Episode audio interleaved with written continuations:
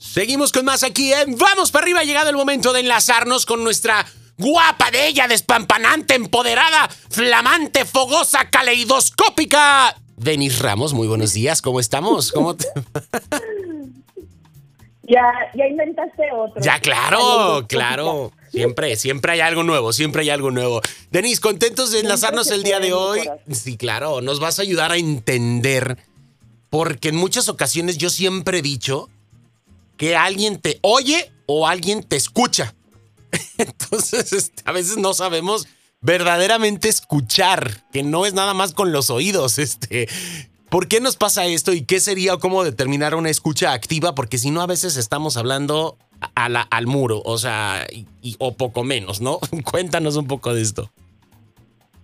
Sí, algunas veces estamos hablando y, sentimos, o sea, nos damos cuenta que la persona nos puede estar viendo, incluso mirando fijamente, pero no está escuchando. Exacto. Ni siquiera nos está poniendo atención, está ahí físicamente, pero su mente está muy lejos, en otro mundo.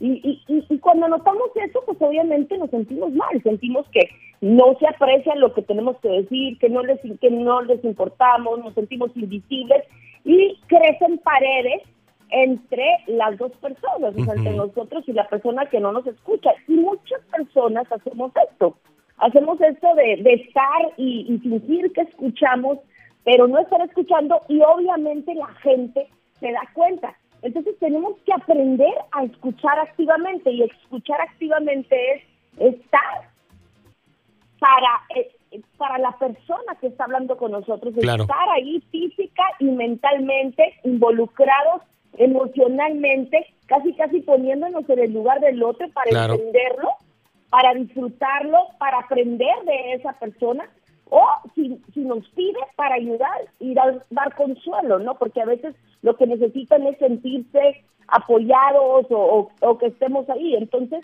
lo que, lo que muchos no nos damos cuenta es que mientras una persona habla, a veces nosotros en lugar de estar eh, pendiente de lo que dice, estamos preparando nuestra respuesta. Ay, a ver qué voy a responder. Y entonces ya no estamos ahí. Otras veces estamos ahí, pero estamos juzgando. O sea, estamos escuchando, pero estamos juzgando a la persona y entonces ya le ya estamos poniendo etiquetas, ya estamos preparando una respuesta para ver qué dice para para alegar o para desmentir en lugar de realmente escuchar con apertura su punto de vista, ¿no? Porque porque a veces nosotros ya tenemos un punto de vista, ya tenemos una creencia arraigada claro. y lo que nos diga otra persona ya estamos listos para alegar ya estamos listos para defender nuestro punto de vista porque nosotros creemos que nosotros estamos en lo correcto y el otro no. Entonces hay también muchas cosas que nosotros hacemos que, que son bloqueos para, para, para la comunicación, ¿no? Que nosotros no estamos atentos a, a, entender a la otra persona porque a veces estamos escuchando, pero nos, o, o simplemente estamos escuchando y, y de repente dice algo la persona y nuestra mente se va. No, ajá. y se te va, ya tú ya te conectas a otra película, ¿no? En ese momento y... ¿Sabes qué, qué me, me, llama la atención? ¿Te, ¿Te, acuerdas, Denise? Y tú que nos estás escuchando también, de seguro todos en algún momento dado vimos Charlie Brown, ¿no? Eh, y Snoopy. Entonces, este, ¿te acuerdas que, bueno, en español me daba mucha risa porque había eh, un personaje de la maestra que, que, pues nada más la escuchábamos y, y de repente era como eh, Charlie Brown preguntaba algo y, maestra, pero ¿por qué? ¿No? Y la maestra, entonces, a veces creo que entramos en modo maestra, este Charlie Brown, porque verdaderamente la gente está hablando y ya no, ya no le estás escuchando, no le estás poniendo esta atención.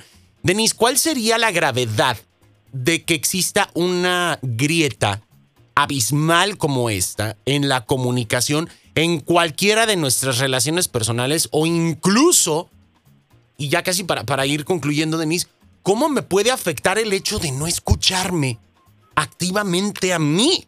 Porque a veces también lo aplicamos con nosotros y nos hacemos los sordos y nos ausentamos de lo que verdaderamente nuestra mente, nuestro cuerpo nos está diciendo, nos está gritando quizás. Sí, cuando nos ignoramos a nosotros mismos, no validamos lo que sentimos, no validamos lo que pensamos, no, no validamos nuestras necesidades y entonces no nos, no nos pelamos, ¿no? No, no nos ignoramos y ahí pues obviamente va a ir bajando nuestra autoestima porque no nos vamos a querer, ¿no? Porque pues no, no necesitamos cuidarlo, porque acuérdate que nosotros mismos nos estamos avisando. Exacto. Esto es lo que necesito, pero entonces mejor hago oídos sordos y no me pelo. Y, y con las relaciones es la misma, ¿no? O sea, nuestro hijo, nuestra pareja nos está queriendo comunicar algo, nos está queriendo decir algo, quiere que le pongamos atención y nosotros hacemos como que estamos pero no estamos. Exacto. Y el canal de comunicación se va rompiendo y de pronto nos damos cuenta que ya no hay relación, que se cerraron los canales de comunicación, que ya no nos entendemos, que ya no hay nada y se acaban las relaciones. Y eso es lo que pasa, que se acaba la relación con nosotros mismos. Fíjate qué feo es que nos abandonemos a nosotros mismos por lo que tú dices, que de repente ya no nos escuchamos ni a nosotros porque nuestra mente está secuestrada en, en otro o en sueños o en otro mundo. Y también cuando nuestra mente está secuestrada en nuestros pensamientos y no escuchamos a los demás, pues se acaban las relaciones con las personas, incluso con las personas con quienes vivimos. Exactamente. Puedes vivir con alguien, dormir con alguien y no estar, porque tu mente está secuestrada y se acaba la relación y terminas, terminamos lastimando a los, a los demás por no escucharnos, por no ponernos en su lugar, por no ser empáticos y por no entenderlos. Porque pues obviamente si no los escuchamos no los vamos a entender.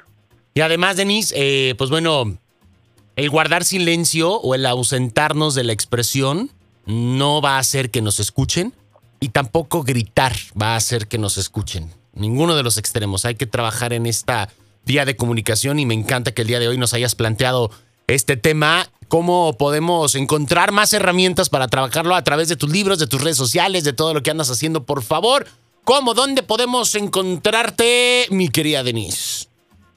Mis libros están en Amazon uno se llama Atrévete a brillar, que es de empoderamiento, y otro se llama Levántate, sacúdete y vuela, que es de, superar el duelo. Y me pueden encontrar en Instagram como Denise Ramos M y en Facebook como Denise Ramos Murrieta, terapeuta conferencista.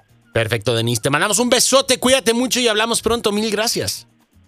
Besos, un abrazo. Hasta luego, besitos. Bye. Ahí tenemos a nuestra hermosísima Denise Ramos. Síganla porque de verdad es que tiene muchas, muchas herramientas que nos puede echar la mano. Y pues bueno, a escucharnos conscientemente, desde el corazón, desde el alma. ¿Ok? Empatía, mi gente. Muy buenos días, vamos para arriba.